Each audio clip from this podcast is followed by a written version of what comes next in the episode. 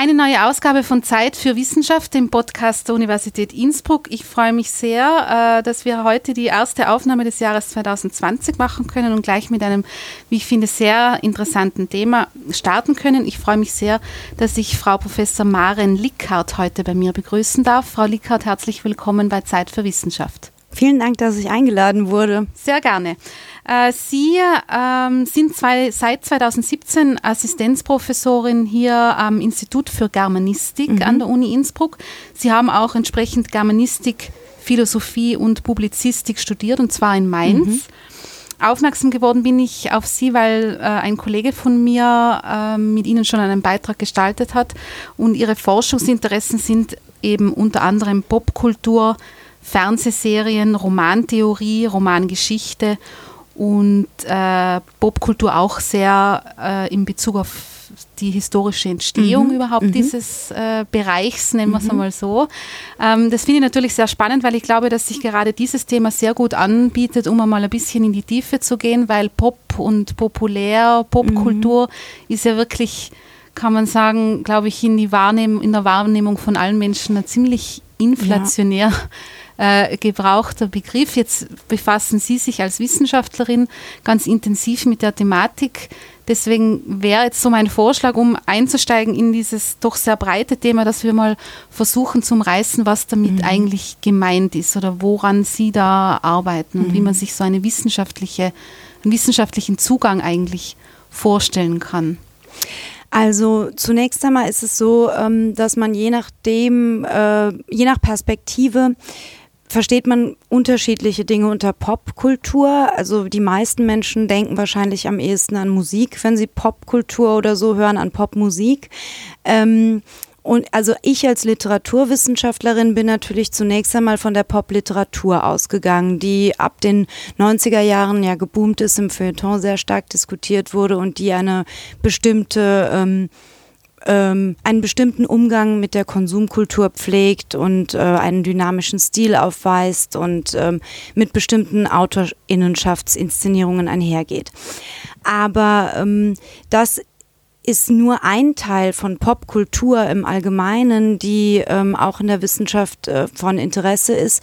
Und unter Popkultur versteht man im Grunde eben nicht Populärkultur, weil die Populärkultur etwas ist, was ähm, viele betreiben, was bei vielen beliebt ist, also populäre Hobbys oder ähm, populäre ähm, Fernsehserien oder Tätigkeiten. Popkultur ist nochmal etwas Spezifischeres, weil hier ein bestimmtes Formbewusstsein erst einmal ähm, vorliegt, also dass man hier sagen kann, das wird auf eine bestimmte Weise ästhetisch gefasst, was man tut. Und es äh, dient auch zur Distinktion, also zur Unterscheidung von anderen. Das heißt, während man also ein Hobby haben kann, das jeder andere auch macht, ähm, das ein populäres Hobby sein kann, dient die Popkultur auch ein bisschen zur Unterscheidung. Und das kann man tatsächlich am besten an der Musik äh, exemplifizieren, zum Beispiel, dass man, wenn man Punk ist, sich ästhetisch selbst stilisiert und sich auch von Personen aus anderen Popkulturen abgrenzen möchte. Und man möchte auch, dass man das äußerlich sieht. Also hier mhm. kommen, ähm, eine, kommt eine bestimmte Ästhetik äh, zum Ausdruck, die der Gruppenbildung dient. Und diese Ästhetik setzt sich zusammen aus verschiedenen Aspekten, aus Musik, ähm, Kleidung, äh, Haare, Frisur und so weiter. Und ähm, so kann man erstmal Popkultur sich vorstellen. Und die Popliteratur ist eigentlich ähm, eine Literatur, die auf Popkultur reagiert und mit ihr umgeht mhm. und ähm, zum Beispiel auch dieses Distinktionsspiel zeigt. Mhm. Aber das heißt, so wenn ich Sie jetzt richtig verstanden habe, dann heißt das, das, was populär ist, ist nicht Popkultur. Nicht unbedingt, nein. Also ja. das ähm, populär kann alles Mögliche sein. Ähm, populär können ja auch äh, Sachen sein, die einem gar nicht gefallen, insofern als viele sie mhm. kennen oder sie äh, stark kursieren. Es gibt ja auch populäre Politiker oder so und das mhm. würde ich jetzt zunächst einmal nicht ohne weiteres als Pop bezeichnen, mhm. ähm, sondern Pop ist schon ähm, ein Phänomen, das mit einem Form- und Stilisierungswillen einhergeht und das ähm, auch ähm, mh, mehr äh, die ästhetischen Formen äh, zum Zwecke der Stilisierung und ähm, auch Distinguierung pflegt, während populäres ähm, tatsächlich alles Mögliche sein kann. Ähm, also um ein Beispiel zu bringen, ja. ein Physiker zu sein ist ein Beruf und wenn man das mit bestimmten Klischees verbindet, dann könnte man sagen, ähm, Schachspielen äh, ist ein populäres Hobby, also nicht allzu populär, aber doch populär. Aber sich als Nerd stilisieren und Big Bang Theory zu schauen, ist dann Popkultur. Ah, verstehe. Aha. Also das sind dann so, das ist dann auch so etwas, wo äh, verschiedene Komponenten zusammenkommen, mhm. damit mhm. man dann von Popkultur mhm. äh, spricht, auch ja. in der Definition, die mhm. Sie jetzt sagen, ja. Oder ich habe es ja in Bezug auf die 20er Jahre untersucht. Mhm. Also die weibliche Angestellte hat zunächst einmal diesen Beruf, der ja auch populär war. Sie hat außerdem vielleicht populäre Freizeit Beschäftigungen verfolgt, wie Schwimmen oder Rudern oder ähnliches. Aber sich als die neue Frau der 20er Jahre stilisieren, ist wieder ein Teil der Popkultur, weil hier auch wieder eine bewusste Ästhetisierung als Teil einer bestimmten Gruppe am Werk ist und ähm, eine bestimmte Kleidung getragen mhm. wird zum Beispiel. Ich finde das auch einen ganz interessanten Aspekt, glaube ich, an dem man das jetzt auch noch einmal gut darlegen kann, was Sie äh, jetzt schon geschildert haben. Sie haben ja 2018 äh, das Werk herausgebracht, Pop in den 20er Jahren. Und ich habe es sehr nett gefunden, weil Sie sind auch auf Twitter aktiv und ich habe die Tage, Anfang des Jahres haben Sie getwittert, spätestens ab jetzt werde ich für die nächsten 12 oder 13 Jahre vermutlich jedes Mal, wenn ich ein Datum schreibe, daran denken, was vor 100 Jahren war. Also mhm. das Thema ist für Sie sehr präsent und mhm. Sie äh, ähm, befassen sich eben mit Pop in den 20er Jahren. Die mhm. 20er Jahre sind ja auch sowas, die sind heute recht äh, populär, also mhm, sehr beliebt genau. oder schönes äh, Vorbild äh, in mhm. vielerlei Hinsicht, auch vor allem kulturell, glaube ich. Wie ist da der historische Zugang? Hat Pop in den 20ern begonnen?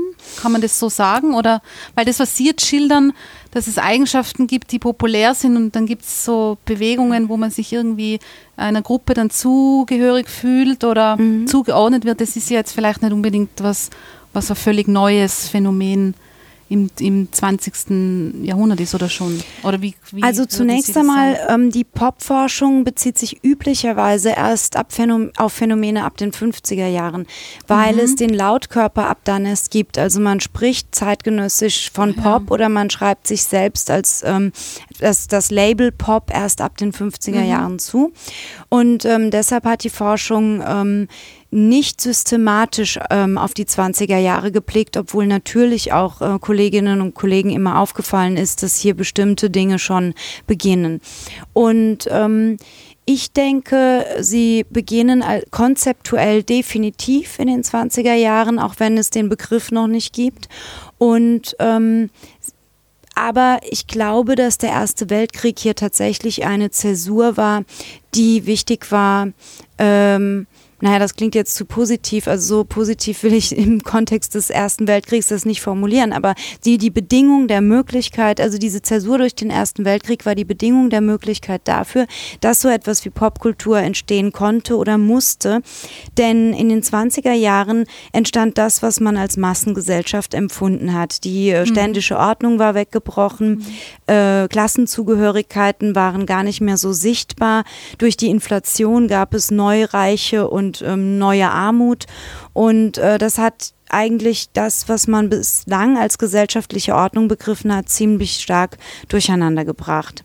Und ähm, die Popkultur ist eigentlich äh, eine Art von Kompensationsmittel dafür, wenn man so will. Also, weil wenn man sich einer Popkultur zugehörig fühlen kann und wenn man sich auf eine bestimmte sichtbare Weise stilisieren kann, dann kann man anderen wieder zeigen, wer man ist und dass man zu einer bestimmten Gruppe gehört. Und so können sich durch popkulturelle Zuschreibungen wieder neue Gruppen konstituieren, nachdem die durch den Ersten Weltkrieg, ähm, die Inflation und andere Prozesse destabilisiert wurden. Mhm. Also das ist eigentlich so ein wenn, wenn Sie es jetzt auch in diesen historischen Kontext bringen, so ein Reagieren auf diese extrem ähm, alles bisher Dagewesene eigentlich irgendwie zerstören, mhm. äh, zerstört habende äh, historische Ereignisse, mhm. dass man sich so ein menschliches Handeln eigentlich, mhm. dass man sich dann wozu gehörig ja. fühlt oder das halt so. Ja. Äh, und es wird ja auch dann erst möglich. Also ähm, in einer ständischen Gesellschaft oder in festeren und starreren Gesellschaftsordnungen ähm, ist es einem selbst ja gar nicht möglich, sich zu stilisieren oder sich selbst zu definieren und ähm, auch selbst zu erschaffen. Und ähm, das ist dann ab den 20er Jahren ja auch viel leichter möglich, zumal es ja eine Flut von massenmedialen Vorbildern in Zeitschriften und Kinofilmen gibt. Mhm. Man muss allerdings hinzufügen, dass der Haken daran der ist, dass man sich das natürlich leisten können muss. Also es ist an bestimmte ökonomische Ressourcen durchaus gebunden. Mhm. Wenn Sie sagen, das ist ein, das muss man sich leisten können oder das ist ein, äh, an gewisse soziale Voraussetzungen gebunden. Wie hat denn das begonnen, wenn Sie sagen, man kann das da so nach dem Ersten Weltkrieg verorten? Was, wann hat das angefangen, dass es so eine, eine Tendenz in diese Richtung gibt? Und, und, und wo war das sichtbar am ehesten? Ich glaube, das war am sichtbarsten auf jeden Fall in Berlin. Ähm, das würde ich schon sagen, ist das äh, Zentrum der Popkultur der 20er Jahre. Auch ähm, Wiener Schriftstellerinnen wie ähm, Lilly Grün oder Vicky Baum waren ja dann auch in Berlin, also sie mhm. sind ja nicht in Wien geblieben. Ähm, der Ulstein Verlag war ein Verlag, der einen wichtigen Motor erstmal auf dem literarischen Sektor für sowohl Populärliteratur als auch popkulturelle Stilisierungen ähm, war.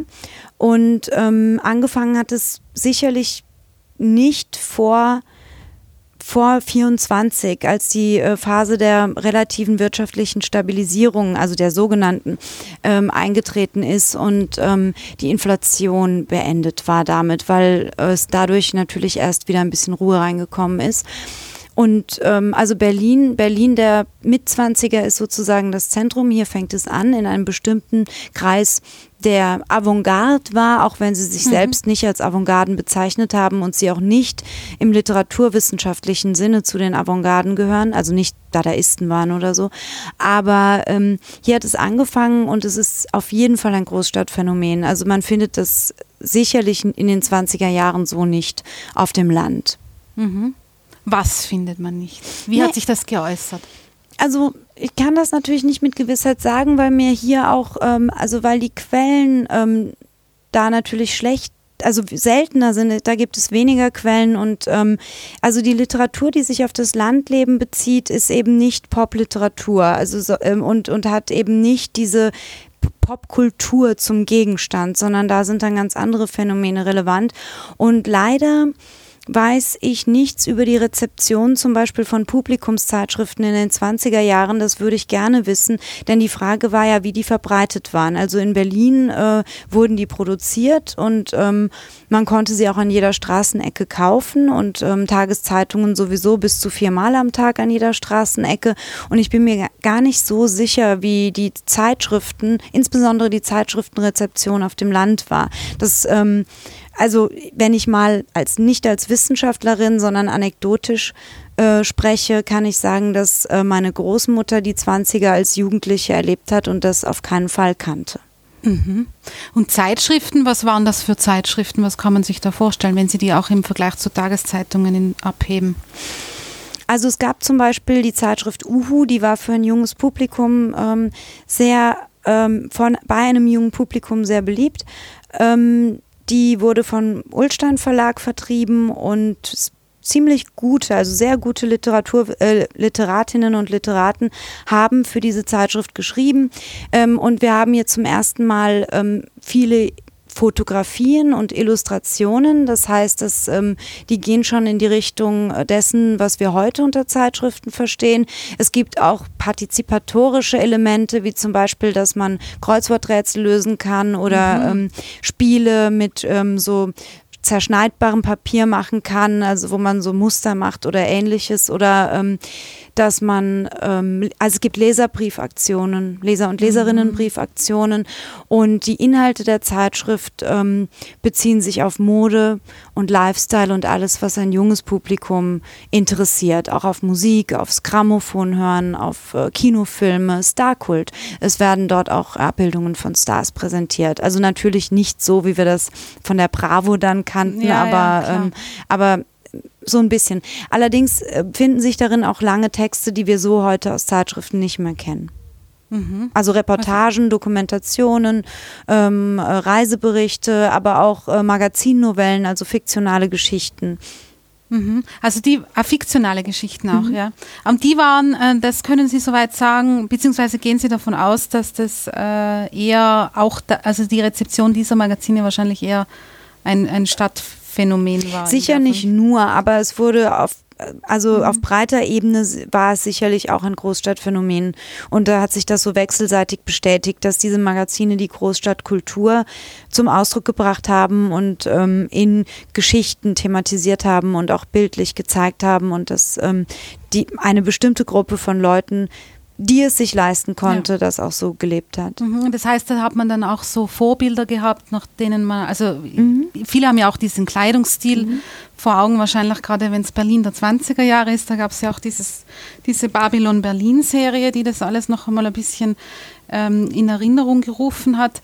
Ähm, Sie haben ja gesagt, dass das durchaus auch an eine gewisse Form des Wohlstands gebunden ist, ob man überhaupt Teil so einer Popkulturbewegung, Gruppe oder was ähm, sein kann und dass die eigentlich die Popkultur, Literatur sozusagen dann ja auf dieses gesellschaftliche Phänomen reagiert hat. Was kann man da festmachen an dem, wie das, wie das dann in der Literatur, was für Literatur ist daraus dann entstanden? Also zum, also da würde ich gerne drei ähm, Personen nennen. Zum einen Ruth Lanz of York, die ähm, da, ein, das deutsche It-Girl schlechthin war. Und die nicht nur Literatur geschrieben hat, wo sie äh, Protagonistinnen entworfen hat, die ihr durchaus auch ähnlich waren und die ähm, auch als It-Girls durch die Welt gereist sind, sondern ähm, die auch ähm, selbst fotografiert wurde und deren Abbildungen in den Zeitschriften gezeigt wurden, die auch als äh, sehr attraktive Frau inszeniert wurde und zum Modevorbild wurde. Das ist das eine. Das zweite ist Wen ich ganz interessant finde, ist Wilhelm Speyer, Willi Speyer genannt, der den Roman Charlotte etwas verrückt geschrieben hat. In diesem Roman geht es darum, dass ähm, eine sehr mondäne, kapriziöse Figur ähm, durch eine ebensolche Gesellschaft wandelt und äh, man reist auch um die Welt und trägt schöne Kleider und ähm, macht merkwürdige Schelmenstücke, würde ich es jetzt mal nennen. Und ähm, diese, das ist schon märchenhaft. Also das übersteigt tatsächlich das reale Vermögen ähm, der normalen Leserinnen und Leser. Und dann als Gegenbeispiel fällt mir Lilly Grün ein, die eine Protagonist, also die österreichische Schriftstellerin Lilly Grün, die ähm, aber in Berlin gelebt hat zeitweise und die eine Protagonistin entworfen hat, die das Ganze beobachtet und die da reinkommen möchte. Also da kann man die Anstrengung mhm. sehen anhand dieser Figur, wie das eigentlich ist, wenn man gerne in dieser Kultur partizipieren würde. Diese Figur ist aber erstens nicht immer up-to-date und informiert und braucht ihre Freundinnen, die ihr sagen, wie sie sich jetzt kleiden kleiden soll und welche Frisuren sie tragen soll. Und zweitens kann sie sich das kaum leisten und Lilly Grün thematisiert auch die Anstrengungen, die damit verbunden sind, wenn man gerne mithalten möchte, es sich aber beim besten Willen nicht leisten kann. Und ähm, die, eine ihrer Figuren sagt an einem Punkt, ich lerne das Feschsein nie. Mhm. Mhm. Also das ist sowas, was man dann in der, in der also sozusagen in allen Spektren ist dieses neue gesellschaftliche Phänomen, wie es dann in den 20er Jahren noch war, auch in der Literatur schon mhm. abgebildet worden. Mhm. Also war da, war da sowas wie Selbstkritik auch dabei oder wie? Ja, zum Beispiel bei Irmgard Coin äh, findet sich das in ihrem Roman Das kunstseidene Mädchen. Der ist sehr reflexiv gestaltet. Das heißt, er reflektiert seine eigenen Produktions- und Entstehungsbedingungen und auch, dass er sich sehr stark ähm, im Rahmen der Muster und Klischees ähm, der zeitgenössischen Filmproduktion und Zeitschriften bewegt. Das heißt, der Roman tut das einerseits mit Freude, aber andererseits stellt er das auch ganz ostentativ aus, dass er aus Klischees besteht. Und man soll das auch als Klischees gutieren und nicht mit der Wirklichkeit verwechseln oder so. Und das zeigt dieser Roman, abgesehen davon, dass er eine Ich-Erzählerin präsentiert, äh, die durchaus auch sehr schwere Zeiten in Berlin äh, durchlebt und äh, wo man man auch sieht, dass das Ganze ein Auf und Ab sein kann. Wenn man, mhm. wenn man also jenseits einer festen Ausbildung und eines, eine, einer bürgerlichen Laufbahn sozusagen wirklich versucht, ganz bohemhaft diese Popkultur zu leben, dann hat man es sicherlich ähm, schwer. Also das will jedenfalls das Kunst seine Mädchen durchaus mit seiner Ich-Erzählerin zum Ausdruck bringen. Ja. Ab Aber interessant mhm. finde ich eben, diese Romane verschleiern ja nicht, dass es intermediale Texte sind und dass sie sich auch auf eine bestimmte Medienkultur beziehen. Also mhm. all diesen Romanen ist ein Bewusstsein dafür eingeschrieben, dass sie ähm, Medienkultur zum Gegenstand haben und nicht die normale und schnöde Realität. Okay. Können Sie das ein bisschen näher erläutern? Wie meinen Sie das intermedial? Also so selbstreferenziell auch in die dem Sinne? Texte oder? sind sehr selbstreferenziell, aber sie beziehen sich auch Zitat- und collagenhaft auf andere Medien. Im Kunstzeitenden mhm. Mädchen ist das ähm, am ehesten auf die Spitze getrieben, dass sie, dass die Ich-Erzählerin zu Beginn ja auch sagt, sie will schreiben wie Film. Das heißt, hier wird auch schon die Rezeptions- Anweisung erteilt. Man möge das möglicherweise auch bei der Rezeption mit dem Film abgleichen, was hier passiert. Und dann kommen, ähm, fallen in dem Roman Sätze, die ähm, nicht dem Duktus der Figur selbst entsprechen, sondern wo man auch merkt, dass es sich hier zumindest um simulierte Collage-Versatzstücke aus zeitgenössischen Zeitschriften handelt. Das so, und in Gilgi, eine von uns, dem ersten Roman von Irmgard Cohen, merkt man auch, das auch sehr stark, dass die Figur also Phrasen und Slogans von sich gibt, die sie aus ähm, diesen Medien gelernt hat. Und es soll aber nicht diese Phrasen reproduzieren, sondern es soll sie auch als Phrasen sichtbar machen. Mhm. Sie haben gesagt, dass äh, vorher genannt, ab 1924 lässt sich das Ganze ungefähr festmachen. Bis wann dauert denn dann diese Popkultur der 20er an? Weil wir wissen ja, was danach passiert ist äh, und dass sie dann alles in noch dunklere Zeiten eingetaucht ist, als es davor eigentlich fast war, ja. muss man sagen. Ja. Also das hat ja ganz furchtbare ähm, Entwicklungen dann genommen, auch ja durchaus schon in den 20er mhm. Jahren mhm. Äh, angelegt sozusagen. Was ist da dann eigentlich passiert? Weil das, was Sie schildern, ist ja, also das ist ja auch in der heutigen Wahrnehmung, die 20er Jahre mhm. und so weiter, das ist alles, muss eine tolle Zeit mhm. gewesen sein und äh, viel Lebensfreude auch irgendwie äh, da. Also wie kann man das also aus Ihrer Sicht einordnen? Ab dann? 1929 ähm, wurden die 20er Jahre schon destabilisiert ähm, oder, oder stark verändert durch die Weltwirtschaftskrise. Mhm. Das darf man nicht vergessen, dass die 20er Jahre kurze 20er Jahre ja. sind, wenn man wirklich ähm, die ähm, wirklich goldenen 20er Jahre meint. Also 1929 war die Wirtschaft, Weltwirtschaftskrise schon ein großes Problem. Ähm, und natürlich sprechen wir jetzt vom Nationalsozialismus, der 33 in Deutschland, mhm. 38 in Österreich ähm, dem Ganzen vermeintlich ein Ende bereitet hat. Und da muss man in zwei Richtungen denken. Also zum einen ist es so, dass der Nationalsozialismus durchaus popkulturelle Formen übernommen und für sich instrumentalisiert hat. Mhm. Und er hat auch, ähm, einige dieser Zeitschriften sind auch unter dem Nationalsozialismus noch eine Zeit weitergelaufen. Zum Beispiel Die Dame, die Ze Modezeitschrift Die Dame lief noch bis Mitte der 40er Jahre etwa weiter. Oder nee, ein, bis Anfang der 40er Jahre. Mhm. Aber ähm, also das heißt, formal kann man schon auch sagen, bedient sich der Nationalsozialismus popkultureller Elemente, auch wenn er natürlich mit Pop überhaupt nichts mehr zu tun hat, weil es überhaupt nicht mehr um diese Funktion geht, sondern im Nationalsozialismus geht es ja um eine Restabilisierung essentialistischer Kategorien. Da ist es wichtig, was auch immer, arisch zu sein, ja. deutsch, österreichisch zu sein, Frau sein, Mann sein, was auch immer. Das ist dann für den Nationalsozialismus wichtig und durch diese Form der essentialistischen und biologistisch festgeschriebenen Grenzziehung ähm, kann das Spiel mit der Identität natürlich nicht mehr das gleiche sein. Also das muss man schon sagen. Allerdings will ich trotzdem darauf hinweisen, dass es die Formen eben gibt und der Nationalsozialismus ja einiges für sich instrumentalisieren konnte, ohne dass die Funktionen dann weiter laufen mhm. konnten.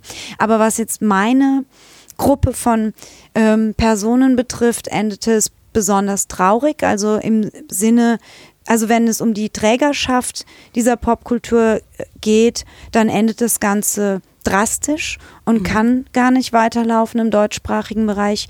Walter Serner und Lilly Grün wurden im Konzentrationslager ermordet. Ähm, Ruth Landshoff-York musste aus Deutschland fliehen und mhm. das ging auch fast allen anderen Pop-Literatinnen und Literaten so. Ähm, oftmals, ähm, weil es sich beim Nationalsozialismus ja um eine antisemitische Ideologie handelt und ähm, die Schriftstellerinnen und Schriftsteller Juden waren. Aber ähm, trotzdem liegt es auch an der Literatur selbst, die von den Nationalsozialisten als Asphaltliteratur klassifiziert wurde, weil sie auch sehr liberal oder libertär, sehr freizügig war mhm. und eben genau das Gegenteil gemacht hat, was später der Nationalsozialismus gemacht hat, nämlich ästhetische Kategorien postuliert, für die man sich als Mensch freiwillig entscheiden kann. Mhm. Also so in der Popkultur habe ich die Wahl, welcher mhm. Gruppe ich mich zugehörig fühlen kann mhm. und werde dafür auch nicht verurteilt, je nachdem, mhm. was ich wähle. Und mhm. im Nationalsozialismus, wie wir wissen, hat das alles natürlich überhaupt keinen Platz mehr. Gehabt. Genau, und Pop, die Popkultur der 20er Jahre in Berlin war auch durchaus geschlechtertransgressiv bis zu einem gewissen Grad. Ich will mhm. das jetzt nicht ähm, übertreiben, aber es gab natürlich einen queeren Diskurs auch in mhm. Berlin ähm, oder Ruth Landshoff York ähm, bekannte sich offen zu ihrer Bisexualität und auch das mhm. war natürlich dann leider nicht mehr möglich danach. Sie, Sie schauen aber auf diese goldenen Jahre, die Sie jetzt äh, mhm. geschildert haben, vor mhm. allem. Äh, was sind da für Sie so diese, wenn Sie jetzt diese Popkultur in dem frühen Stadium oder in dieser ersten historischen Phase ähm, so für sich einordnen oder darstellen müssten, was sind denn da die wichtigsten Schlagwörter Ihrer Meinung nach aus Ihrem Zugang zu der Thematik, damit vielleicht die Zuhörerinnen und Zuhörer auch so ein bisschen eine andere Perspektive äh, darauf bekommen, wie man, zu, wie, man, wie man sich diesem Thema annähern kann, wenn man, wenn man eine wissenschaftliche Perspektive einnimmt? Also angefangen, das zu beforschen, habe ich ja aus einem bestimmten Forschungskontext heraus, der mhm. eben Popkultur ab den 50er Jahren beschreibt.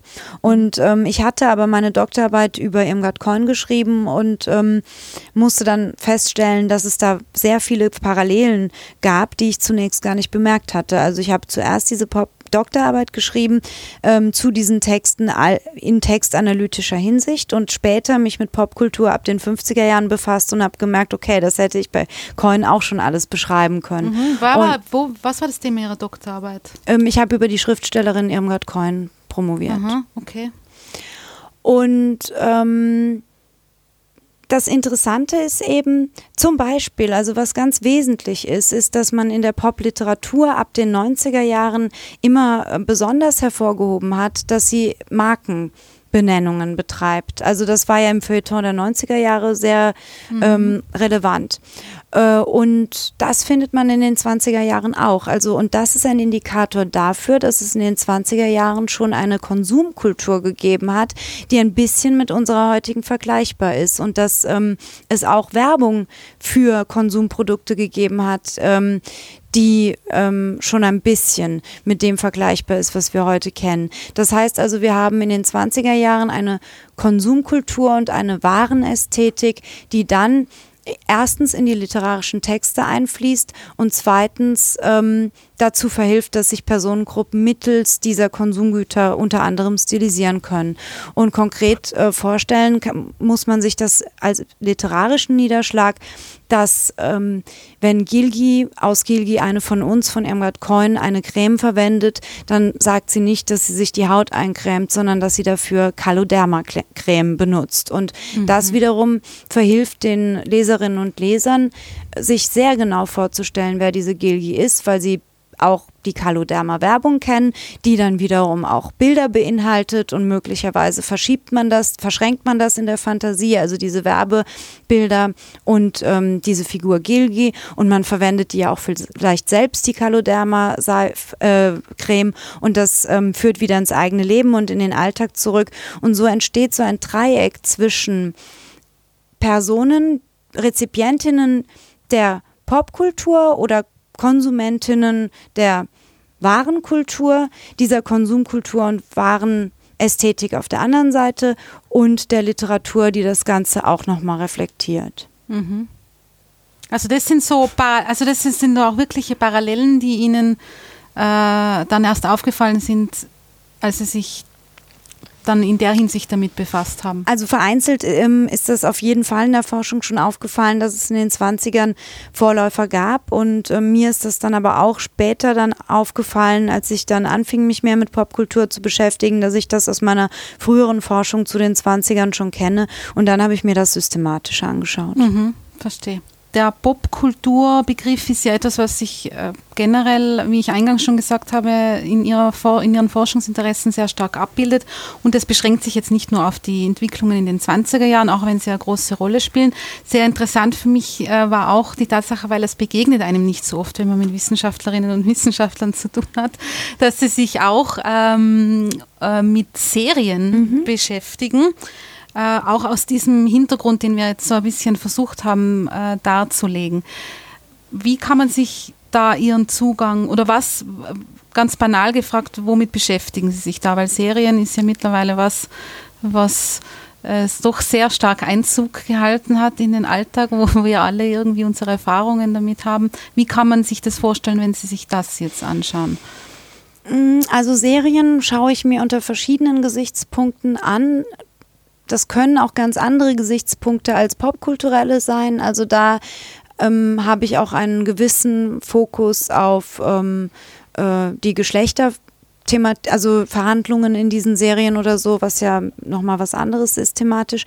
Aber ähm, ja, was mache ich da? Also erstmal bin ich persönlich seriensüchtig und ähm, kenne sehr viel und das ist schon mal keine schlechte Voraussetzung, ja, weil man ja das Korpus ich, auch ja. vergleichen muss und ähm, auch eine historische Einordnung vornehmen muss und ich kann behaupten, dass ich seit den 80er Jahren seriensüchtig bin. Das heißt okay. also, ich ähm, habe da eine große historische Vergleichsbasis. ja, und da hat sich auch einiges getan, glaube ich, gerade in dem Bereich. Ja, genau. Und ich habe diese Veränderungen alle mitbekommen, mhm. sozusagen erstmal als Rezipientin. Mhm. Und ähm, ja, und dann ist klar, dass man etwas, was derart stark rezipiert wird, selbstverständlich auch wissenschaftlich analysieren muss. Also das hat natürlich eine große Relevanz, sich auch dann unter einem wissenschaftlichen Gesichtspunkt anzuschauen, worüber alle Leute reden. Ja.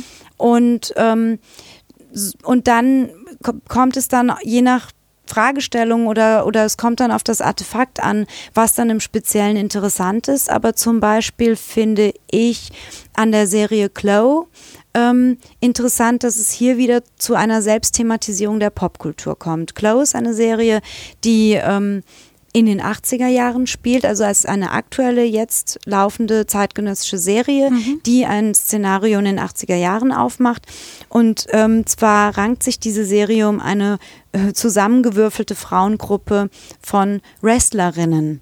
Und ähm, das ist deshalb so interessant, weil sich in dieser Serie die Populärkultur erst einmal sehr stark selbst reflektiert und das Thema Wrestling, das ja im amerikanischen Bereich wirklich sehr virulent ist, ähm, aufruft. Und tatsächlich gab es in Deutschland auch mal so Anfang der 90er Jahre einen äh, Wrestling-Boom oder man nannte das damals Catching oder Catchen.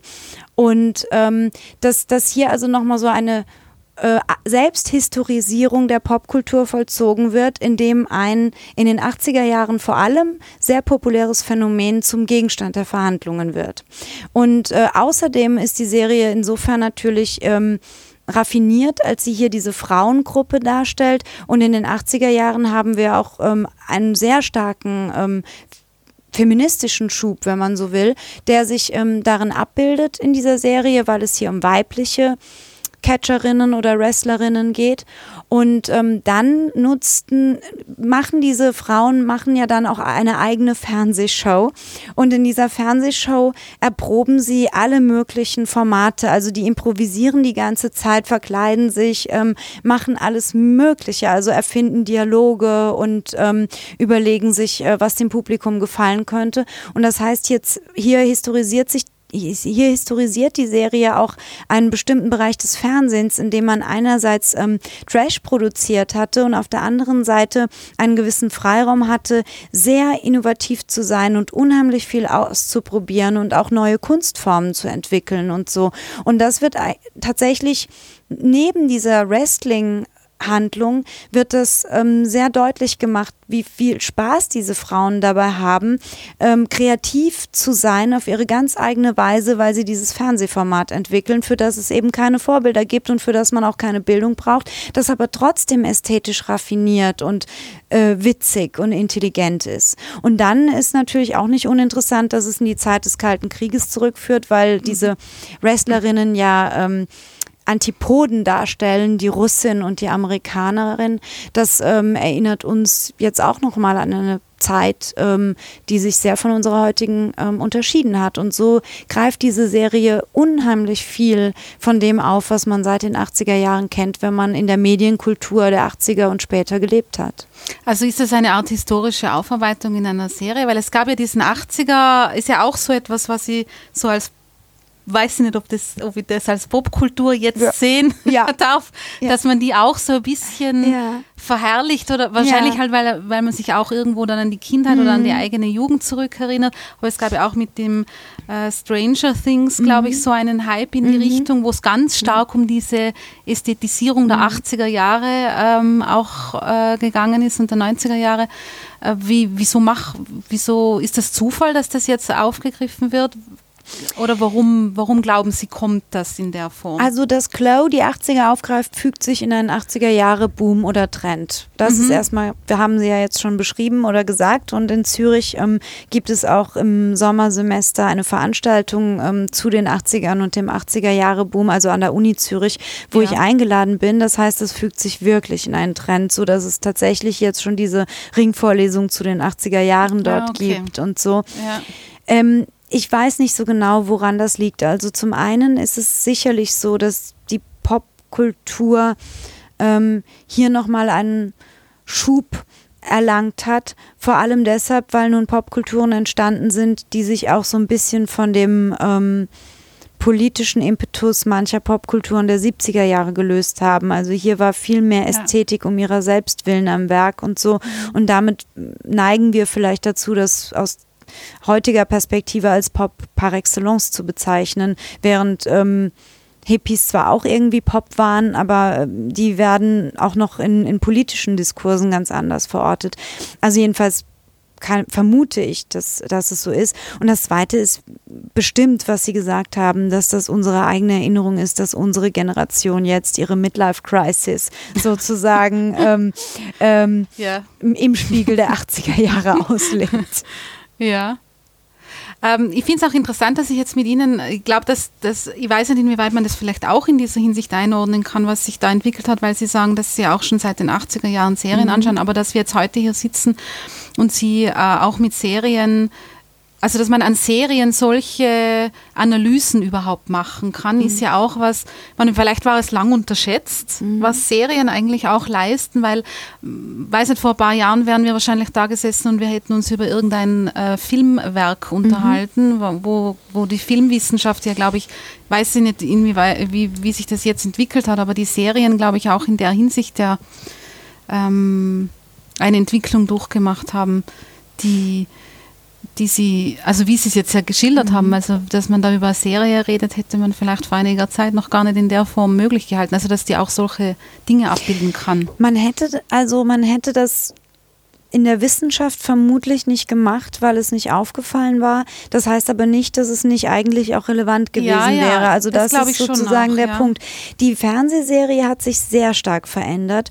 Ähm, zum Beispiel ähm, hat sie sich ja im Wesentlichen umgestellt von einem episodischen Format auf ein progressives Erzählformat, also dass viel größere Storylines erzählt werden und mhm. nicht mehr diese ähm, Monster of the Week ähm, Geschichten.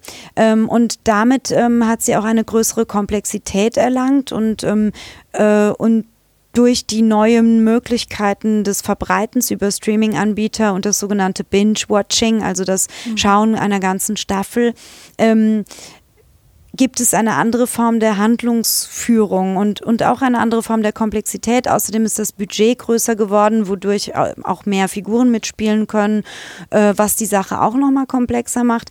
Unter popkulturellen Gesichtspunkten ist sie aber sind die neuen Serien nicht interessanter als ähm, die alten Serien. Ähm, ja, denn die ja. alten Serien versammeln ja auch alle möglichen Diskurse, die wir ähm, interessant finden. Zum Beispiel ist eine sehr beachtenswerte Serie Remington Steele mit dem jungen Pierce Brosnan in der Hauptrolle mhm. und Stephanie Simbalest als weibliche Hauptdarstellerin. Ähm, diese Serie ist hochgradig reflexiv und thematisiert permanent ihre eigenen Entstehungsbedingungen und macht Witze über sich selbst und integriert pro Folge ähm, unglaublich viel ähm, an zeitgenössischen Diskursen und popkulturellen Diskursen. Und ähm, diese Serie ist besonders komplex und besonders kulturhistorisch relevant. Ähm, aber man wäre früher vielleicht weniger auf die Idee gekommen, sie unter, zu untersuchen. Und durch diese neue Form der Serie, die man für komplexer und qualitativ hochwertiger hält, hat sich der Fokus umgestellt auf die Serien. Mhm. Also die sind, würden Sie gar nicht sagen, dass die unbedingt besser geworden sind, auch erzählerisch. Also außer, dass sich das Erzählen verändert hat, aber die sind nicht zwangsläufig auch besser geworden. Oder, oder ist es schon auch irgendwo so ein Effekt, dass es, wenn einem Genre mehr Aufmerksamkeit geschenkt wird, dass dann vielleicht auch mehr ja, die Leistungsdichte die, die, ja, größer ja, genau, ist. Ne? Ja. Ja, ich glaube schon, dass, ähm, dass es sehr, sehr viel mehr ähm, gute Serien jetzt gibt. Aber das heißt eben nicht, dass es nicht auch gute Serien ja. äh, schon in den 80ern gegeben hat. Mhm. Aber natürlich hat sich der Markt völlig verändert und dadurch auch ähm, die äh, Quantität der Produktionen und auch die Qualität. Mhm. Wir haben uns im Vorfeld schon ein bisschen abgesprochen, weil ich ja schon wusste, dass Sie sich mit Serien befassen. Man muss es ja dann doch auch, wenn es Zeit für Wissenschaft ist, irgendwo ein bisschen eingrenzen. Die zweite Serie, die Sie genannt haben, die Sie persönlich ganz interessant finden, ist Pose. Mhm. Ähm, auch eine Netflix-Serie. Wie, was ist an der äh, besonders interessant? Weil die, glaube ich, jetzt auch in das gut reinpasst, was wir mhm. besprochen haben. Die ist unter popkulturellen Gesichtspunkten deshalb interessant, weil es um Drag Queens geht. Und ähm, das ist, ähm, und hier geht es ganz klar um das Thema der Selbsterschaffung über Ästhetik. Also die Selbstermächtigung mhm. über, also dass der biologische Körper einen nicht determiniert, sondern man durch Ästhetik sich eigentlich erst zu der Person macht, die man sein möchte und damit auch traditionelle Grenzen überschreitet. Und ähm, das ist interessant für die Popkultur, wobei selbstverständlich auch Drag Queens nur ein ähm, Segment im Transgender und, und queeren Bereich äh, ist, das ist klar. Aber, aber dieser Bereich wird in dieser Serie beleuchtet und es, ist, ähm, es wird die Ballroom-Kultur ähm, gezeigt. Also diese Drag Queens gehören verschiedenen Häusern an und treten in Shows gegeneinander an, ähm, in Kategorien wie ähm, Eleganz äh, oder ähm, das äh, schlichteste oder auch das auffälligste Kleid und so weiter und so fort.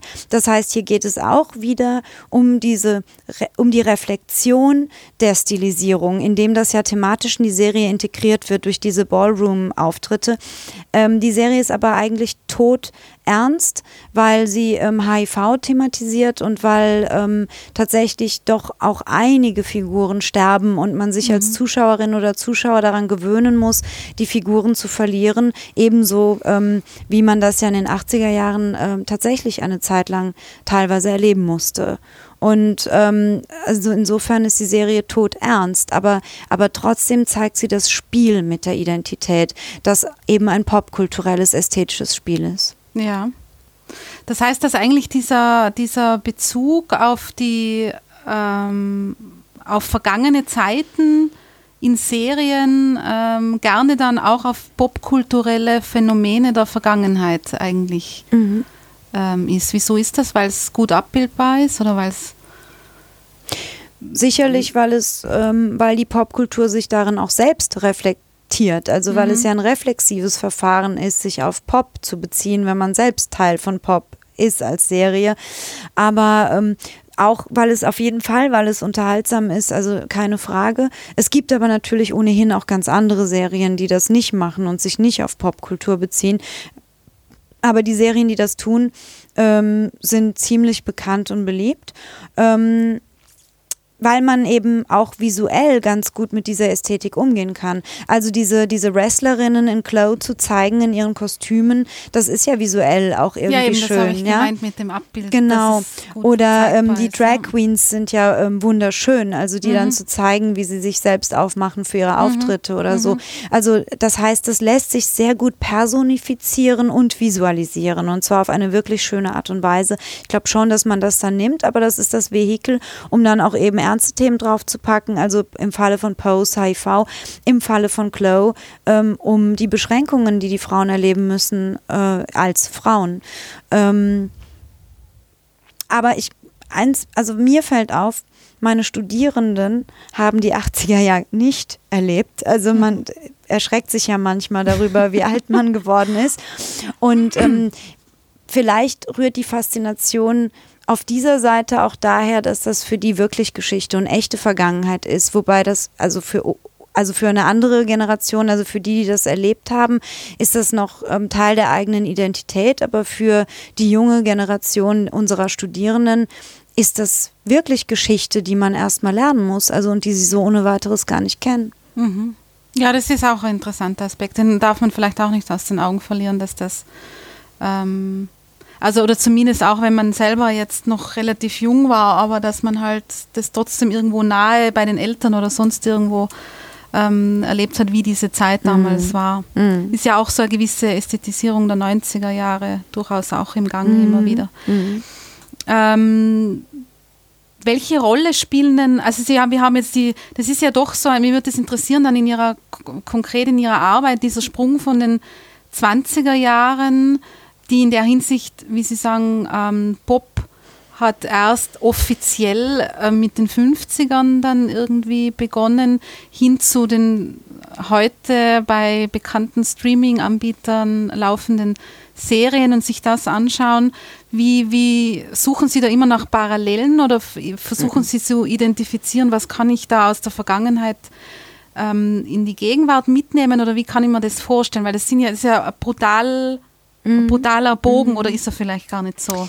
Doch, brutal? das ist ein brutaler Bogen und ich suche auch keine Parallelen. Also man kann eine Parallele finden, zum Beispiel in der Serie Sex and the City, die mhm. sehr, sehr ähnlich konstruiert ist wie einige Romane, die ich aus den 20er Jahren kenne. Also, aber das, also, das ja. ist aber nur eine zufällige Ähnlichkeit. Also, das würde ich jetzt nicht ähm, wirklich wissenschaftlich miteinander in Verbindung bringen wollen. Und ansonsten ist der Bogen ähm, brutal weit und das sollte auch bleiben. Das heißt, mein Interesse für Populär- oder Popkultur ist zwar prinzipiell vorhanden, aber das heißt nicht, dass die Phänomene etwas miteinander zu tun haben mhm. müssen, wenn ich sie okay, untersuche. Verstehe. Und ähm, die, meine Serienforschung ist also gehört für mich einfach zu einer, einem anderen Forschungsfeld als die 20er Jahre Forschung. Okay, das habe ich so schon abgesteckt mhm. und ist auch voneinander getrennt. Ähm, und, ähm, und das gehört also eigentlich überhaupt nicht zusammen, obwohl immer wieder mein Interesse für Populäres und Pop und Popularisierung zum Ausdruck kommt in all meinen Forschungsfeldern, aber immer auf ganz unterschiedliche Weise ähm, wird das, äh, liegt das dann in den Artefakten vor und deshalb vermische ich das auch nicht. Ja, verstehe. Also dass sozusagen Popkultur eine Erscheinung ihrer Zeit auch irgendwie ist und das nicht unbedingt sich auf schon vorhandenes äh, oder schon Passiertes beziehen muss, sondern immer aus der Zeit, in der sie gerade ist, entsteht. Popkultur ist ein immer sehr gegenwärtiges Phänomen. Also mhm. natürlich speist, sie ist nicht blind für vorher, mhm.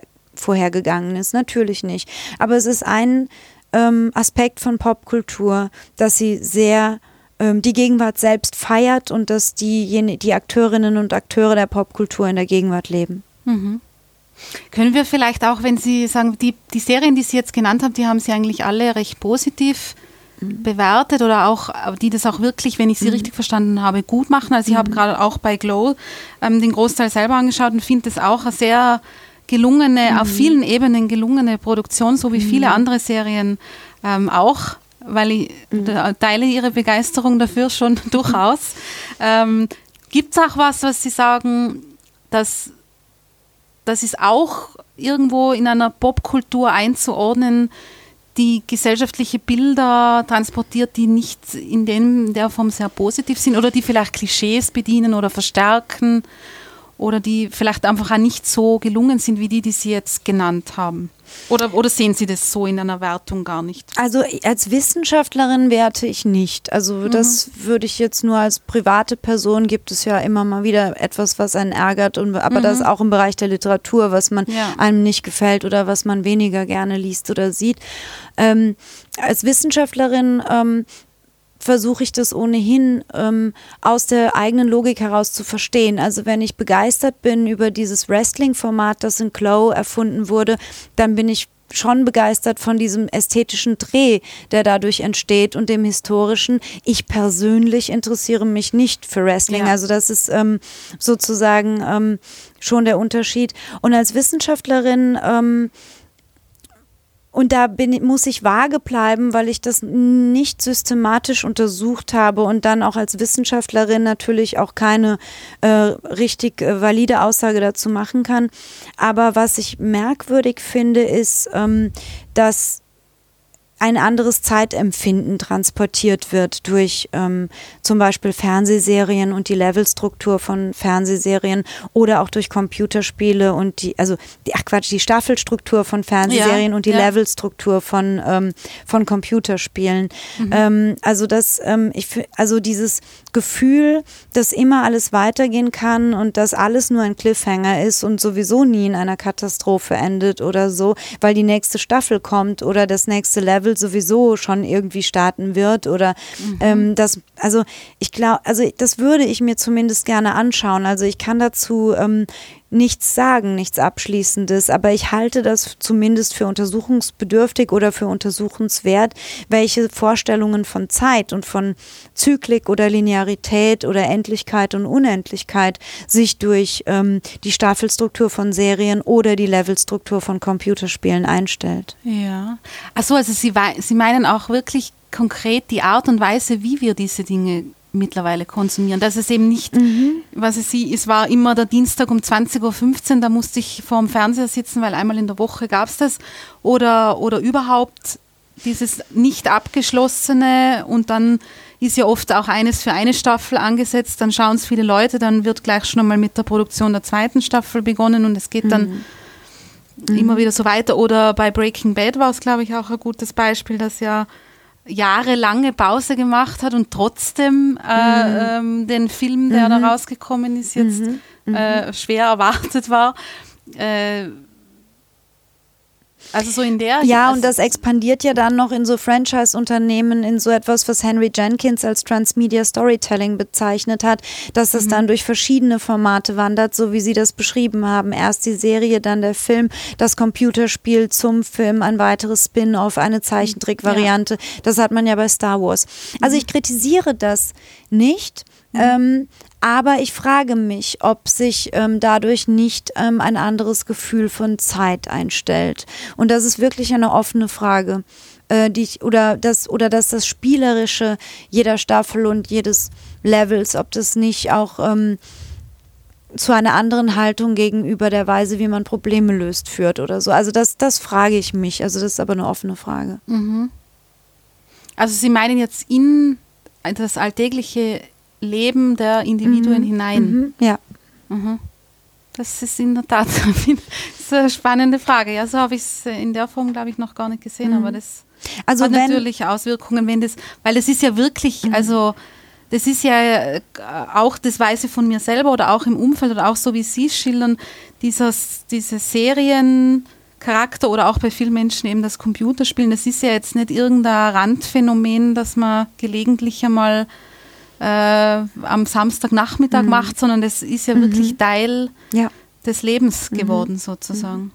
Und ansonsten, äh, aber also kritisch, es gibt immer mal wieder etwas kritisch zu sehen im Umgang mit, mit bestimmten Kategorien wie, wie äh, Gender und mhm. ähm, oder ähm, äh, der ethnischen Zusammensetzung von Gruppen oder ähnliches, das wird natürlich viel diskutiert und hat sich auch sehr verschoben und manchmal freut man sich, manchmal ärgert man sich. Das ist eben so. Also als Privatperson und als Wissenschaftler, Wissenschaftlerin ähm, gilt es natürlich, so, so etwas immer, immer distanziert und auch kritisch mitzuverfolgen. Mhm.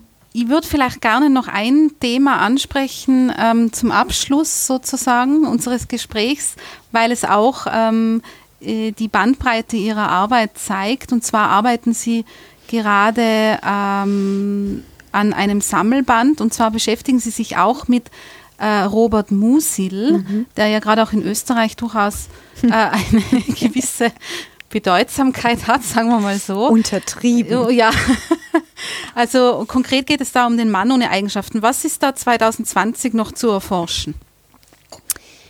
Also bald erscheint ein Sammelband von Kollegen aus Wien und mir ähm, zu Manona Eigenschaften und wir dachten, daran ist vielleicht also daran ist, natürlich ist daran viel zu erforschen, aber das war gar nicht unsere Frage, sondern unsere Frage war, wenn so viel über den Mann und Eigenschaften geforscht wird, warum wird er eigentlich so selten gelesen?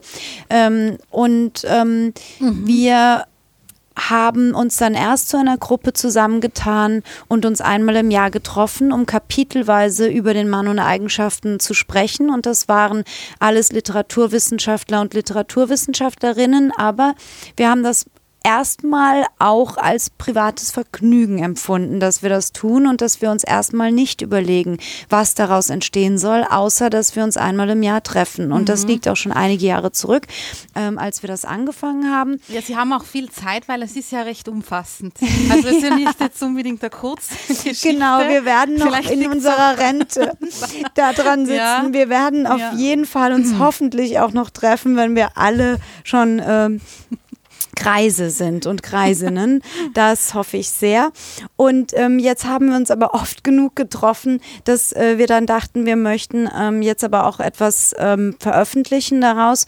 Und wir veröffentlichen jetzt den ersten Band einer Reihe zu, ähm, zum Mann ohne Eigenschaften, in dem Essays ähm, zu diesem Text versammelt werden, die auch wiederum kapitelweise sind. Also das heißt, ähm, jeder von uns oder jede von uns hat sich eines oder mehrerer Kapitel angenommen, aber jedes Kapitel streng für sich genommen, analysiert und zwar unter einem frei gewählten Gesichtspunkt. Natürlich kennt man den gesamten Roman und kennt sich mit Musil aus, das ist natürlich unerlässlich, aber das hat man schon im Hintergrund und trotzdem soll sich die Analyse auf dieses eine Kapitel beschränken.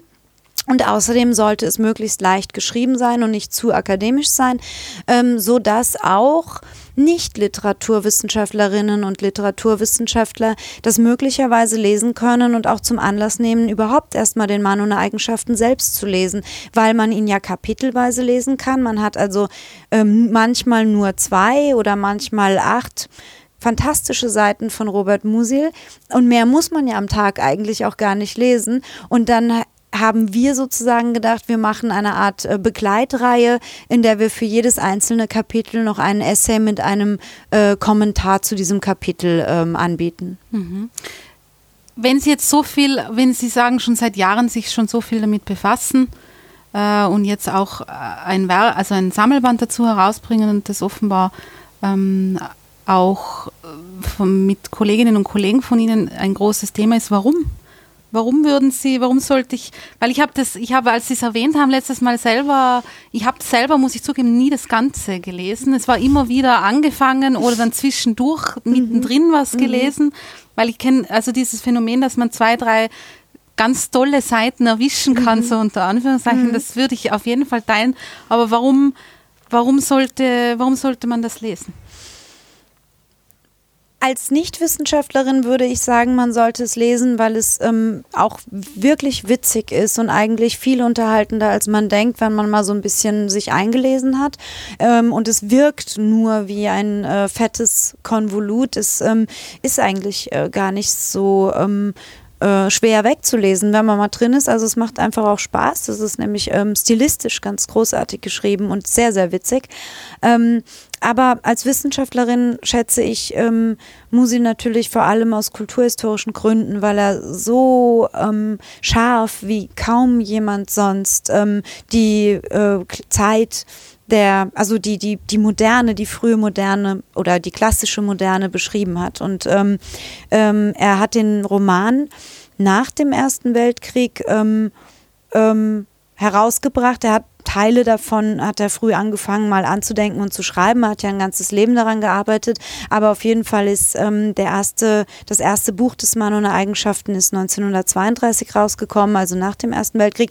Der Text spielt aber ein Jahr vor dem Ausbruch des Ersten mhm. Weltkrieges und damit macht er natürlich eine Ursachenanalyse oder versucht Ursachenanalyse zu betreiben, ähm, wie es so weit kommen konnte und versucht auch etwas sehr Unfassbares ähm, in eine sinnliche Formation zu bringen, indem er es in sehr plastische Figuren äh, ähm, in plastischen Figuren verkörpert und ähm, auf eine auch erzähltechnisch sehr raffinierte Weise ähm, mit der Frage nach dem Verlauf der Geschichte umgeht und nach der Frage der Kausalität der Geschichte oder auch der zwar ja Geschichte verläuft zwar kausal, weil eins irgendwie aus dem anderen hervorgeht, aber das heißt eben nicht, dass Geschichte sinnvoll oder oder motiviert verläuft, ja. Mhm. Und äh, mit diesem äh, Phänomen ringt Musil auf ganz faszinierende Weise in dem Roman. Mhm. Ist das jetzt etwas, was sich aus Ihrer Forschungsarbeit ergeben hat, auch weil wir da zeitlich ja ungefähr wo unterwegs sind, wo Sie ähm, historisch in Ihrer Arbeit, also von den, von, den, von den Jahren her ansetzen? Oder ist das auch sowas, waren Sie schon immer musilsüchtig, so wie Sie schon früh seriensüchtig waren? Oder wie ist das entstanden? Mm, also, abgesehen von meiner Seriensucht, ist es so, dass mein, das, was ich wissenschaftlich analysiere, wenig von dem ausgeht, was mir persönlich gefällt. Mhm. Also das ähm, kommt zufällig zusammen, also bei den Serien oder auch bei Musil oder so. Aber ich erforsche, oder meistens ist es so, diese Begeisterung, die ich jetzt gerade an den Tag lege, die habe ich erst nach meiner Beschäftigung, aber nicht davor. Also das heißt, ja. der Grund, warum ich mich Dingen zuwende, ist eigentlich nichts Persönliches und dass ich dann am Ende ähm, total drin bin, das liegt dann daran, dass ich mich schon damit beschäftigt habe. Also das ist äh, umgekehrt, außer mhm. bei den Serien. Mhm. Und ähm, bei Musil ist es so, dass ich ähm, tatsächlich sehr viele Seminare an der Uni über die klassische Moderne ähm, und auch österreichische Literatur in der klassischen Moderne belegt habe und meine Magisterarbeit über Musil geschrieben habe. Und, ähm, und das äh, ist dann erstmal lange in den Hintergrund getreten und irgendwann hatten ein Kollege und ich mal diese Idee, dass wir gerne uns gründlich mit dem Text beschäftigen möchten, aber andere machen das auch. Also es gibt ja sehr viele Musilforscher und Forscherinnen, die sich sehr gründlich mit dem Text beschäftigen, aber wir wollten das in kleinen Happen machen und so ist dann ähm, ähm, oder als langfristigeres Projekt und so ist dann das Format entstanden, von dem wir dann das Gefühl hatten, dass das eigentlich auch für die Öffentlichkeit interessant sein könnte und dann haben wir angefangen, das Ganze als Buchreihe zu planen. Mhm, verstehe. Also Sie haben jetzt, Sie haben ja gesagt, Sie begeistern sich oft erst im, im Nachhinein, aber durchaus auch einmal für ein Thema, beziehungsweise wahrscheinlich, man, wenn man das Wissen über Thema hat, dann tut man sich vielleicht mhm. auch einfach leichter. Aber äh, woher beziehen Sie denn die Motivation oder Faszination für Ihre Arbeit? Weil es ist ja, so wie Sie das schildern, Sie haben ein sehr breites Themenspektrum. Natürlich äh, durchaus nachvollziehbar oder sehr interessant, wenn man sich, wenn man sich zum Beispiel Serien aus diesem Gesichtspunkt ansieht. Die 20er Jahre, glaube ich, sind auch, also kann ich gut nachvollziehen, wo da die Faszination dazu kommt. Trotzdem ist es ja auch, wenn man sich dann in so Themen einarbeiten muss, ja mit großem Aufwand verbunden. Das ist viel Lektüre, das ist auch viel Schauen. Das, äh, vielleicht äh, ist ja auch nicht immer ähm, naja, die Themen kommen ganz streng eigentlich durch Forschungskontexte. Also auch mein Interesse für Populärkultur ähm, ist entstanden ähm, in meiner letzten Zeit, als ich noch in Siegen an der Universität war, ähm, weil dort die Forschungsstelle Populäre Kulturen gegründet äh, wurde, deren Mitglied ich bis heute bin. Mhm. Und ähm, da kam das Thema gemeinsam auf. Das war also nicht meine Idee, sondern das kann man im Nachhinein gar nicht mehr sagen, wessen Idee das war. Ja. Am ehesten äh, sicherlich die von Thomas Hecken, der nämlich sehr viele Bücher über Popkultur und Lit äh, Popkultur geschrieben hat oder über Pop als Phänomen und der Professor in Siegen ist und mein Kollege war. Und wenn man sich unterhält, dann ähm, dann denkt man zusammen und dann unterhalten sich immer mehr Leute und dann denkt man über immer mehr Facetten nach und ähm, so ergibt sich das dann. Das heißt, an der Siegener Uni hat sich das so äh, getroffen, dass es sehr viele Personen gab, die ähm, plötzlich gemeinsam feststellten, dass sie ja gemeinsame Interessen haben und ähm,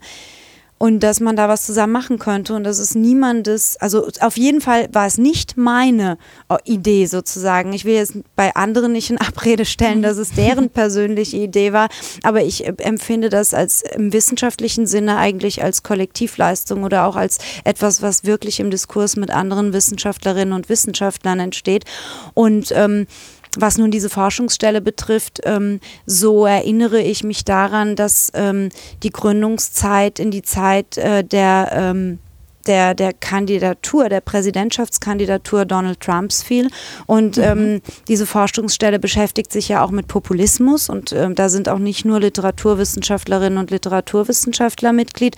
Und ähm, das heißt also auch, dass die Welt einem durchaus die Themen vorgibt. Also dass wir ähm, unter anderem ja in einem Klima schon diese Forschungsstelle gestartet haben, in der ähm, es das Thema der Popularisierung hochschulpolitisch schon anderswo gab, in der man konstatieren musste, dass Populismus sehr stark in der ja. Gesellschaft grassiert und auf der anderen Seite ähm, die Popkultur blüht. Und aus dieser Trias sozusagen ähm, haben wir dann gemeinsam Fragestellungen entwickelt und jeder hat dann seinen speziellen Hintergrund nochmal aktualisiert und meiner war dann der der 20er Jahre. Und mhm. das wiederum basiert schlicht dann darauf, dass ich ähm, für ein, Promotion, also ein Promotionsthema damals gesucht hatte und das sich auch dann wiederum in Mainz angeboten hatte, über die 20er Jahre zu promovieren. Also promoviert habe ich in Mainz, weil dort viele Professorinnen und Professoren waren, die ihren Forschungsschwerpunkt wiederum da hatten. Also das heißt, es ist schon inner systemisch bedingt, wie man seine Themen findet und wählt. Wie der Weg dann sozusagen mhm. verläuft, ja. Also das, die, die, Themen werden Ihnen wahrscheinlich nicht ausgehen, oder? Jetzt haben wir so einige Themen umkreist, die Sie beschäftigen oder beschäftigt haben ich weiß nicht, sind, sind die 20er Jahre etwas, wo Sie glauben, das, das werden Sie mal abschließen und sich mehr anderen Aspekten zuwenden? Oder gibt es einen Themenbereich, den Sie noch gar nicht so wirklich berühren konnten, mit dem Sie sich total gerne vor den Gesichtspunkten, die wir jetzt geschildert haben, mal auseinandersetzen würden in einer tieferen Art und Weise? Also ich ähm, hadere im Moment so ein bisschen mit meinen Forschungsfeldern, denn tatsächlich ist es so, dass ich mit einem Kollegen aus Freiburg ähm, zusammen, ähm, mit Robert Krause zusammen, ähm, ein Handbuch zur Kultur und Literatur der Weimarer Republik herausgebe, mhm. ähm, das 2021 äh, erscheinen soll. Und ansonsten bin ich noch Mitglied der Forschungsstelle Populäre Kulturen und hoffe auch da, dass wir in den nächsten Jahren noch ähm, in einem institutionalisierten Forschungskontext gemeinsam forschen können. Aber ansonsten, also abgesehen von diesen beiden Projekten, habe ich für mich die 20er Jahre ähm, schweren Herzens abgeschlossen, weil ich ein mhm. Thema zum zeitgenössischen Schelmenroman habe, das damit auch wiederum wenig zu tun hat, auch wenn es eine populäre Gattung ist. Und ich mich jetzt doch mehr mit diesem ganz neuen Thema ähm, beschäftigen ähm, mhm. muss, würde ich sagen. Da bin ich noch nicht so weit, ähm, dass ich da so weit drin bin, dass ich mit Begeisterung drüber sprechen kann. Ich halte das Thema aber für wichtig. Also ich glaube, mhm. man muss es machen, weil wir hier eine Gattung haben, die gerade boomt und ich zufällig eben auch im 17. Jahrhundert geforscht habe, wo diese 16., 17. Jahrhundert, wo diese Gattung entstanden ist. Und dann bietet sich das ja an, dass ich das wiederum durch diese ähm, beiden, also durch diesen Schwerpunkt verklammere und mich dieses Themas annähere. Aber das mhm. ist wiederum eine Frage, die oder eine Aufgabe, die mir das Phänomen eher aufgibt. Und äh, da bin ich auch noch nicht an dem Punkt, an dem ich sagen kann, ich bin sehr begeistert davon. Also was die 20er Jahre betrifft, sind Sie noch ein bisschen wehmütig, dass das Forschen ja. daran jetzt irgendwie zumindest im Moment einmal. Mm, ja, dass das zumindest äh, in den nächsten fünf bis zehn Jahren auslaufen wird, ja. Ja, ja. okay. Äh, die, können Sie ganz kurz umreißen, weil wir den Begriff jetzt schon genannt haben, Schelmenromane, was ist das zum Beispiel? Unter, also zeitgenössische Schelmenromane zum Beispiel ähm, fällt mir als erstes Michael Köhlmeiers Joel Spazierer ein. Ähm, Köhlmeier mhm. ist ja in Österreich auch ja. ein sehr bekannter Autor. Und der Text ist auch ein wirklich sehr interessanter Text, der ähm, äh, in vielerlei Hinsicht eine politische Relevanz hat. Und ähm, aber äh, da ist da dieser Text nur Teil eines allgemeinen Booms ist, also Ingo Schulze mit Arno Holz, Lilian Faschinger mit Magdalena Sünderin, Christoph Simon mit Planet Obrist. Also wir haben mhm. ähm, in den letzten 10, 15 Jahren eine Menge Schelmenromane ähm, ähm, präsentiert bekommen, möchte ich eben erstens fragen, woher dieser Boom als Ganzes kommt und zweitens eben diese Texte analysieren, die jeweils ähm, doch ernste Anliegen haben mhm. und auch relevante Anliegen. Mhm. Aber da haben Sie jetzt, da arbeiten Sie sich sozusagen jetzt weil Habilitations. Ja, das, das also ich bin da schon auch nicht ganz, also ich bin nicht am Anfang ja. äh, der Habilitation. Ähm, aber ich bin noch am Anfang meiner eigenen Begeisterung, sagen wir es mal so. Ja, verstehe. Das aber, wird vielleicht auch aber, sowas sein, wo sie im ja, Nachhinein genau, dann. Genau. Also das schadet nicht. Also da ich ein sehr analytischer Mensch ja. bin, ist es auch völlig in Ordnung, dass ja. ich sozusagen Phänomene beobachte und sage, das ploppt plötzlich auf und es ist, es lohnt sich ähm, zu analysieren, warum diese Gattung, die eigentlich aus der frühen Neuzeit kommt, jetzt reaktualisiert wird und mit welchem politischen Impetus das geschieht. Ja. Ähm, eine Frage habe ich noch an Sie abschließend, weil ich mir vorstellen könnte, wenn ich mir einige Hörerinnen und Hörer, die üblicherweise Zeit für Wissenschaft hören, so vor Augen halte, dass Sie das jetzt wahrscheinlich wissen wollen würden. Welche Serie schauen Sie im Moment äh, von mir aus auch aus, aus wissenschaftlichen äh, ähm, Gesichtspunkten oder auch zu privaten Vergnügen oder beides? Ähm, also unter wissenschaftlichen Gesichtspunkten verfolge ich nach wie vor The Walking Dead, obwohl die mhm. Serie mich mittlerweile nervt und ich sehr hoffe, dass sie mal enden möge. aber, aber da ich habe einen Aufsatz über The Walking Dead geschrieben, ähm, über tatsächlich die Zeitstruktur und die Entscheidungsstrukturen in The Walking Dead. Ja. Und ähm, zwar ist dieser Aufsatz ja schon erschienen und das insofern abgeschlossen, aber trotzdem fühle ich mich verpflichtet, das Artefakt bis zum Ende durchzuhalten. Ja. Ähm, also freuen tue ich mich auf etwas, wofür ich mir sogar eine Countdown-App aufs Handy geladen okay, habe. Ja, da bin ich jetzt, da bin ich jetzt neugierig. In ja. neun Tagen, neun Stunden und 20 Minuten und gleich, und zwar genau jetzt, 20 Sekunden startet auf Netflix äh, die Star Trek-Serie Picard. Ah ja, okay. Und ja. ähm, darauf ich warte glaub, ich als Trekkie ja? sehnsüchtig. Ja. Ähm, und ansonsten ähm, finde ich äh, da habe ich mit einem Kollegen neulich drüber gesprochen und deswegen fällt es mir jetzt ad hoc ein, dass Bloodline eine Netflix-Serie ist, die gar nicht so heiß diskutiert wurde, die aber eigentlich auch unter politischen Gesichtspunkten, wenn man sich auch für die amerikanische Kultur ja. in einer durchaus in ihrer problematischen mhm. Variante interessiert, finde ich Bloodline äh, eigentlich sehr interessant. Mhm. Mhm. Sehr schön. Dann freuen wir uns auf in wann neun Tagen. ja. Und ich danke Ihnen ganz herzlich für das tolle Gespräch, hat mir sehr viel Freude gemacht. Und mir auch, nachdem danke. Sie ja jetzt auch wieder ein interessantes Thema äh, aufarbeiten, äh, wird sich ja vielleicht wieder mal die Gelegenheit finden, dass wir dann über darüber miteinander sprechen. Ja, gerne. Für heute sage ich äh, vielen herzlichen Dank für das tolle Gespräch. Ja, ich danke Ihnen. Vielen Dank. Dankeschön.